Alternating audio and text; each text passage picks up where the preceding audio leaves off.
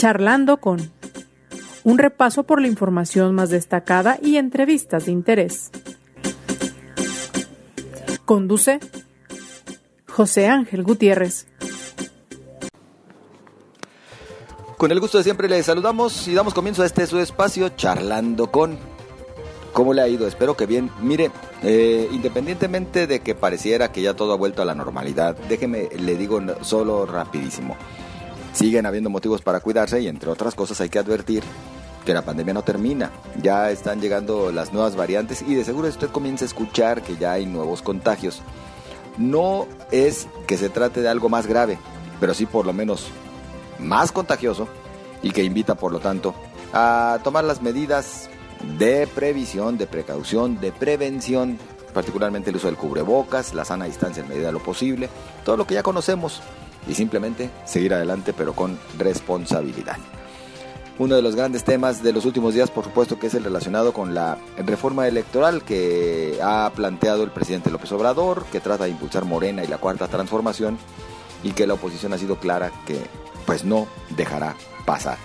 Sigue habiendo ecos y seguimos viendo hasta dónde puede alcanzar y qué se puede, qué no se puede hacer, cuáles las alternativas de quienes se oponen a dicha reforma. Y a mí me da gusto saludar al teléfono al diputado federal Manuel Herrera Vega. Diputado por Movimiento Ciudadano, ¿cómo estás, diputado? Buenas tardes. ¿Qué tal, José Ángel? Qué gusto saludarte. Pues el gusto es mío. Eh, hay que mencionar que Manuel Herrera realizó en su distrito, el distrito sexto de Zapopan, pues un conversatorio en el que trataba de explicar a los ciudadanos del mismo los alcances o las pretensiones de esta reforma electoral de López Obrador. Mucho se ha comentado, diputado, acerca de la misma, pero si tuviéramos que sintetizar, ¿por qué para Manuel Herrera Vega no debe pasar? Mira, José Ángel, este proyecto de reforma eh, a todas luces tiene una finalidad totalmente del control del sistema electoral de nuestro país. Yo iniciaría por rápidamente recordarle a todos los radioescuchas eh, pues que en 1988 vivimos el escándalo, creo que uno de los más importantes en materia electoral de nuestra historia, cuando en ese entonces todavía eh, el sistema electoral de nuestro país estaba a cargo de la Secretaría de Gobernación, que dicho sea de paso, eh, pues era conducida por el hoy director de la Comisión Federal de Electricidad, Manuel Bartlett, quien con la misma opacidad que hoy maneja la CFE, pues manejaba la Secretaría de Gobernación, José Ángel, y resulta que se cayó el sistema. Eh, años después nace el Instituto Federal Electoral en un avance democrático muy importante para nuestro país y en el 2014 pues se, se crea el INE eh, robusteciendo el sistema electoral de nuestro país eh, y que creo que este avance pues ha generado la confianza de las y los mexicanos en el sistema electoral de nuestro país. Por lo tanto, todas estas propuestas que se presentan en este proyecto de reforma electoral pues representan un retroceso para nuestro país y un golpe a la democracia. En primer lugar, se desaparece el INE y se crearía un nuevo instrumento eh, donde se está planteando, imagínate tú, que tanto los, los eh, consejeros electorales eh, como los magistrados sean electos por, por la ciudadanía, es decir, por, por un, en una elección abierta. Hay que recordar, José Ángel, que quienes tienen la capacidad de, digamos, desplegar eh, en el ejercicio electoral a sus estructuras, a las personas para conseguir el voto, pues son los partidos políticos, por lo cual estaríamos en ese caso politizando a el árbitro eh, que tiene que garantizar la transparencia, la equidad, la imparcialidad en las elecciones. Entonces esto sería terrible. Además se les quita eh, facultades a los estados de legislar en materia electoral y se les quita también o se les quitaría a los estados eh, los organismos electorales estatales que son un apoyo importante en el desarrollo de las elecciones, con lo cual también el Instituto Nacional Electoral pues se vería eh, rebasado en el, en el corto plazo eh, para poder pues hacerle frente a la elección más grande que ha habido en la historia de nuestro país, eh, José Ángel. Eh, por otro lado, también se recortan los recursos eh, para el INE, se plantean algunos temas innovadores que pudieran ser interesantes, como el voto electrónico, por ejemplo. Pero mira, José Ángel, este, ¿qué es lo que sucede en este caso? A todas luces, todas estas propuestas que mencioné antes, que vienen incluidas en esta reforma, pues a lo que van dirigidas es a que eh, el, el gobierno federal, el poder, el partido en el poder tenga el control del sistema electoral. Entonces, por ejemplo, yo te diría, yo estoy a favor del voto electrónico, creo que tecnológicamente estamos ya preparados en el mundo, preparados en México, pero siempre y cuando el árbitro electoral sea un ente autónomo e imparcial. Con esta reforma prácticamente la injerencia que tendrían los partidos políticos y el gobierno sobre el sistema electoral, pues son muy claros. Entonces, esto atentaría contra eh, la democracia. Esto, entre muchos otros temas que podríamos platicar hoy, José Ángel, pero yo te diría, lo más importante es que estamos en la antesala de la elección del 2024. No es el momento ya de discutir una reforma electoral. Esto tiene sin duda, eh, pues, objetivos perversos de manipular al órgano electoral a favor del partido en el poder y esto me parece que sería un golpe tremendo a la democracia de México. Si hay temas, eh, porque todo es perfectible, que tengamos que mejorar en el sistema electoral, bueno, bueno, pues dejémoslo para el 2025, porque hoy ya en la antesala de la elección del Estado de México y del 2024 nuevamente renovar la presidencia de la República, me parece que una reforma electoral como se está planteando ni siquiera tendríamos la capacidad de implementarla y además pues como te decía yo los la finalidad y los objetivos que persigue pues son totalmente eh, perversos no claro diputado la verdad es que sí digo la, la, la intención ha quedado me parece más que clara para la mayoría de los mexicanos más allá de si apoyan o no al actual movimiento de la cuarta transformación. Eh, pero te pregunto algo que, he venido preguntando en los últimos días. Bueno, si en el Congreso del Estado eh, Morena no cuenta con los votos suficientes, Morena y aliados no tienen los votos suficientes para llegar a esa eh, mayoría calificada de, dos terceras partes, ¿por qué seguirnos preocupando ya por este tema? Si al final, de verdad, si la oposición se aplica, no pasa. Sí, lo dices muy bien, José Ángel. Eh, este, en el Congreso, en el Congreso, en el Congreso Federal, eh, realmente es necesario que Morena y sus aliados tuvieran tres cuartas partes de los votos, toda vez que siendo una reforma constitucional, pues se tiene que tener mayoría calificada, que Morena y sus aliados pues no tienen los votos para poder hacer un cambio constitucional. Y tenemos dos ejemplos muy claros. El primero, la reforma eléctrica, donde efectivamente la oposición hizo un dique muy poderoso que donde pues la reforma eléctrica no pasó, que era sin duda una amenaza importante para nuestro país en términos de competitividad económicos y del sistema energético de México. Eh, pero luego tenemos entonces el otro ejemplo, que es la reforma de la Guardia Nacional, donde ahí pudimos ver cómo el PRI eh, sí votó a favor de esta reforma, que de hecho se sacaron otra reforma de la manga que ellos mismos propusieron y desafortunadamente pues eso eh, sí eh, sí eh, pues se aprobó. yo digo desafortunadamente José Ángel porque yo personalmente pues estoy en contra de la militarización de nuestro país.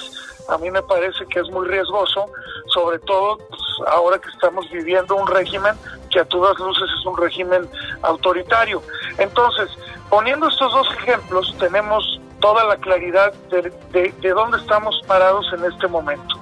Eh, yo te diría, con toda transparencia y abierto, que Movimiento Ciudadano somos la primera fuerza política, igual que lo hicimos en la reforma energética, igual que lo hicimos en la reforma de la Guardia Nacional, hoy lo volvemos a decir, nosotros no vamos a acompañar este proyecto de reforma electoral y nuestra propuesta es que ni siquiera se merece la discusión. Eh, y creo que más allá de los argumentos que te di al principio, eh, pues finalicé con algo que es muy contundente. No son los tiempos para discutir una reforma electoral. Así que desde el punto de vista de nosotros, no hay que discutir ninguna reforma electoral en este momento y los votos de Movimiento Ciudadano son totalmente en contra. Nosotros hemos escuchado claramente la posición de Acción Nacional, la posición del PRD, que van en el mismo sentido. En el caso del PRI hemos escuchado eh, ya que el PRI está abiertamente diciendo que va a ir en contra eh, de la reforma electoral, eh, pero lo han dicho como está planteada. Y lo que nosotros no queremos es que se engañe a la gente, José Ángel. Eh, creo que no debe de haber otra propuesta de reforma electoral si, si el Partido de la Revolución se, si el PRI se maneja firme en, en su postura de ir en contra y de no discutir eh, otra, otra propuesta de reforma, entonces el escenario para nuestro país desde la óptica nuestra pues es bastante bueno en el sentido de que la reforma no va a pasar. Pero si el PRI eh, aparece con una nueva propuesta de reforma, bueno, estamos en un gran riesgo porque puede ser una simulación, igual que lo fue con el tema de la Guardia Nacional. Fue verdaderamente una simulación eh, el haber sacado una nueva propuesta desde la óptica del PRI, que al final del día lo que están haciendo es comprometer al siguiente gobierno a mantener una estrategia de seguridad que a todas luces ha fallado en nuestro país. Entonces, prácticamente ahí estamos parados hoy. Yo te diría que yo quiero ser muy optimista en el sentido de que, pues, eh, el PRI hoy está reconociendo los grandes riesgos que tiene eh, pues aprobar una reforma electoral en este momento y que seguramente van a votar en contra. Yo esperaría que eso suceda y te reitero que el Movimiento Ciudadano vamos completamente en contra y que fuimos los primeros en decirlo. Diputado, me detengo justamente en el Partido Movimiento Ciudadano. En esta queda claro que, pues sí, irán en contra. De repente, perdón que, que lo mencione así directo, quisiera preguntarlo a Manuel Herrera como que Movimiento Ciudadano no se le entiende si a ratos está jugándole para el lado de Morena, como para permitirle algunas cosas, más con miras al 2024, Manuel, no tanto desde el legislativo, pero sí como que hacia el 2024, como que se ven coqueteos, al menos así a la distancia como que se alcanza a ver eso. ¿Qué opinas al respecto? No, pues yo te diría que, que yo, José Ángel, esa, esa esa idea no la comparto, por el contrario, creo que el Movimiento Ciudadano hemos sido la oposición más responsable, pero también la más contundente y la más clara. Eh, si tú analizas las votaciones de los temas que realmente ha encabezado Morena, eh, Movimiento Ciudadano ha sido el más contundente en oponerse desde el principio de manera muy clara y hasta el final en las votaciones, porque pues ya ves, tenemos algunos diputados de, eh, de, eh, del PRI, pues que se han volteado en algunas votaciones, tenemos senadores del PAN que se han ido para el otro lado, pero Movimiento Ciudadano se ha mantenido muy firme y se ha mantenido muy congruente con nuestros principios y con las ideas que hemos planteado. Yo te diría que hay una total claridad de que nosotros no compartimos eh, la, para nada la agenda de Morena y de sus aliados. Eh, nosotros somos una, una oposición responsable y congruente y pues yo te diría que nos mantenemos muy firmes, por lo menos en lo que tiene que ver en el poder legislativo, que es lo que hoy pues preocupa a las personas, porque finalmente ahí es donde se va a aprobar la reforma, ¿no? Sin duda en lo legislativo, como mencionaba también este servidor, sí se nota que, que en efecto mantienen una postura muy clara pero sobre todo insistiría, si me lo permites, con miras al 2024, el que Movimiento Ciudadano no quiera ir en ese bloque o llamado bloque opositor, si es que todavía se puede rescatar en una de esas que el PRI no se les dé la voltereta de nueva cuenta, no es restarle posibilidad real a la oposición. Es decir, si Movimiento Ciudadano no va en suma con los otros partidos, el PAN, el PRD, el PRI, no es más bien debilitar a un bloque opositor y por ende favorecer al partido en el poder? Pues es que mira, José Ángel, yo te diría, hay que ser muy congruentes y hay que ser muy muy claros en las posturas, ¿no? Es muy fácil decir por ejemplo, para los priistas que van en un bloque para tratar de ser competitivos, cuando el PRI ha tenido una doble alianza durante todo este trayecto. Entonces el PRI dice que está aliado Va por México a través del PAN y del, PRI, y del PR, con el PAN y con el PRD, pero por otro lado entregaron el estado de Oaxaca, entregaron el estado de Hidalgo, en Aguascalientes el PRI operó a favor de Morena, y justamente eso es lo que nosotros no vamos a caer. Cuando se pregunta o se cuestiona si Movimiento Ciudadano está de un lado o del otro, a ver, Movimiento Ciudadano está completamente en contra de este régimen de gobierno que ha sido autoritario, que es un fracaso y que está destruyendo el país a pasos agigantados. Y entonces lo que no vamos a permitir es hacer alianza con alguien que tiene doble alianza. Es como si tú te estás asociando con alguien pues que tiene sociedad con tu competencia. Me parece que es una cosa terrible que ya salió a todas luces y lo vimos en la discusión de la Guardia Nacional. Entonces, para ustedes la bronca es el PRI, es decir, con el PAN y con el PRD ven más posibilidades que con el PRI. No, mira, José Ángel, lo que se ha planteado desde Movimiento Ciudadano es nosotros estamos abiertos a construir un proyecto de nación. Porque lo que no podemos seguir ahorita hablando es de partidos políticos cuando lo que tenemos es que ir todos juntos en un bloque opositor, pero que lo encabece un proyecto de nación. Y es justamente lo que queremos construir desde Movimiento Ciudadano. ¿Con quién? Pues con la ciudadanía. Un proyecto con un eje económico claro, con visión de transformación, un eje en el tema de salud, de educación, de seguridad pública, de todo lo que nuestro país necesita. Y eso es fundamental para poder construir hacia el futuro una verdadera oposición. Si el sector empresarial, el sector académico, el sector de los trabajadores, las organizaciones de la sociedad civil, todos nos unimos en torno a un proyecto, no te quede duda que Movimiento Ciudadano va a estar ahí eh, haciendo eh, alianzas y haciendo un bloque opositor que pueda hacerle frente a este gobierno perverso. Pero caer en el juego de los partidos tradicionales, donde la verdad es que ha habido mentiras y hipocresía, minados de corrupción y de escándalos, pues me parece que si nos vamos a aliar tendremos que ver con quién. ¿Cómo ves, por ejemplo, en lo particular a Unidos, de Claudio X González y otros liderazgos? Me parece un gran proyecto, me parece una gran iniciativa, porque finalmente me parece que a lo mejor se está planteando justamente construir un proyecto de nación.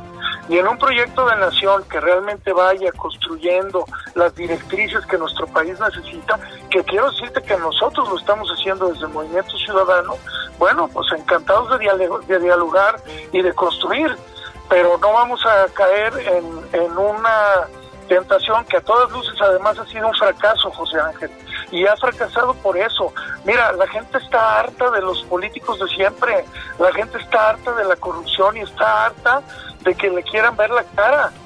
Y la verdad es que hay muchos impresentables dentro de esa alianza y eso demeritó mucho, este, además de la doble, de la doble alianza del PRI, lo digo con toda su, su con toda claridad, pues el futuro de ese proyecto y por eso pues fracasó completamente, fracasó porque ahí están los resultados de las elecciones. Todos esos partidos tuvieron menos votos que antes, perdieron las gobernaturas que tenían. Entonces, a ver, fracasó y hay que decirlo con todas sus letras. ¿Y por qué fracasó? Pues porque no está planteado basado en un proyecto de nación soportado en la ciudadanía sino vuelve, vuelve a ser la misma cúpula de los partidos los que quieren controlar todo y eso en nuestro país ya no va a funcionar, José Ángel, ya no funciona. Tenemos que buscar alternativas diferentes, en el Movimiento Ciudadano estamos construyendo una y estaremos abiertos a platicar siempre y cuando sea la ciudadanía, este, con los diferentes sectores quienes encabecen este proyecto y no necesariamente los partidos de siempre. Manuel, eh, en un minuto que nos eh, resta, más allá del proyecto de Nación, me iría más a lo local. ¿Dónde vamos a ver a Manuel Herrera en el 2024? ¿Buscaría, por ejemplo, Zapopan?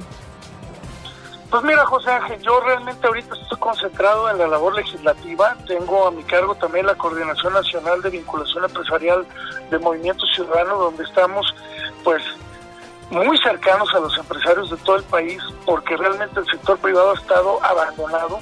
Las micro, pequeñas y medianas empresas no han encontrado eco ni apoyo en ningún, bueno, en el gobierno federal, y ahora lo que queremos es pues hacer toda esta red empresarial a nivel nacional para poder influir de manera positiva, porque nosotros, José Ángel, somos una fuerza política de ideología socialdemócrata, de hombres y mujeres libres, que queremos abatir la pobreza, la desigualdad, pero que estamos convencidos que eso se puede lograr solo, solamente si las empresas pueden desarrollarse y crecer en un ambiente laboral justo, respetando el medio ambiente y generando riqueza socialmente compartida. Estoy muy concentrado en ese proyecto, en mi labor legislativa y la parte, digamos, electoral de lo que venga, pues la iremos evaluando.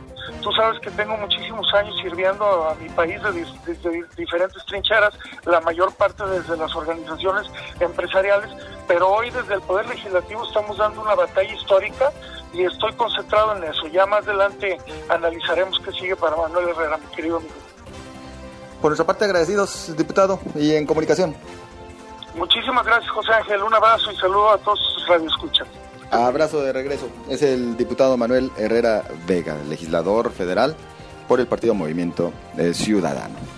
Y por supuesto también estamos, como siempre, a la disposición de usted y a la espera de sus valiosos comentarios. Y para ello, a la orden a través de las redes sociales. Recuerde, estamos en Twitter como arroba José Ángel GTZ, en Facebook José Ángel Gutiérrez, la fanpage a su disposición. Les deseo lo mejor. Nos escuchamos mañana.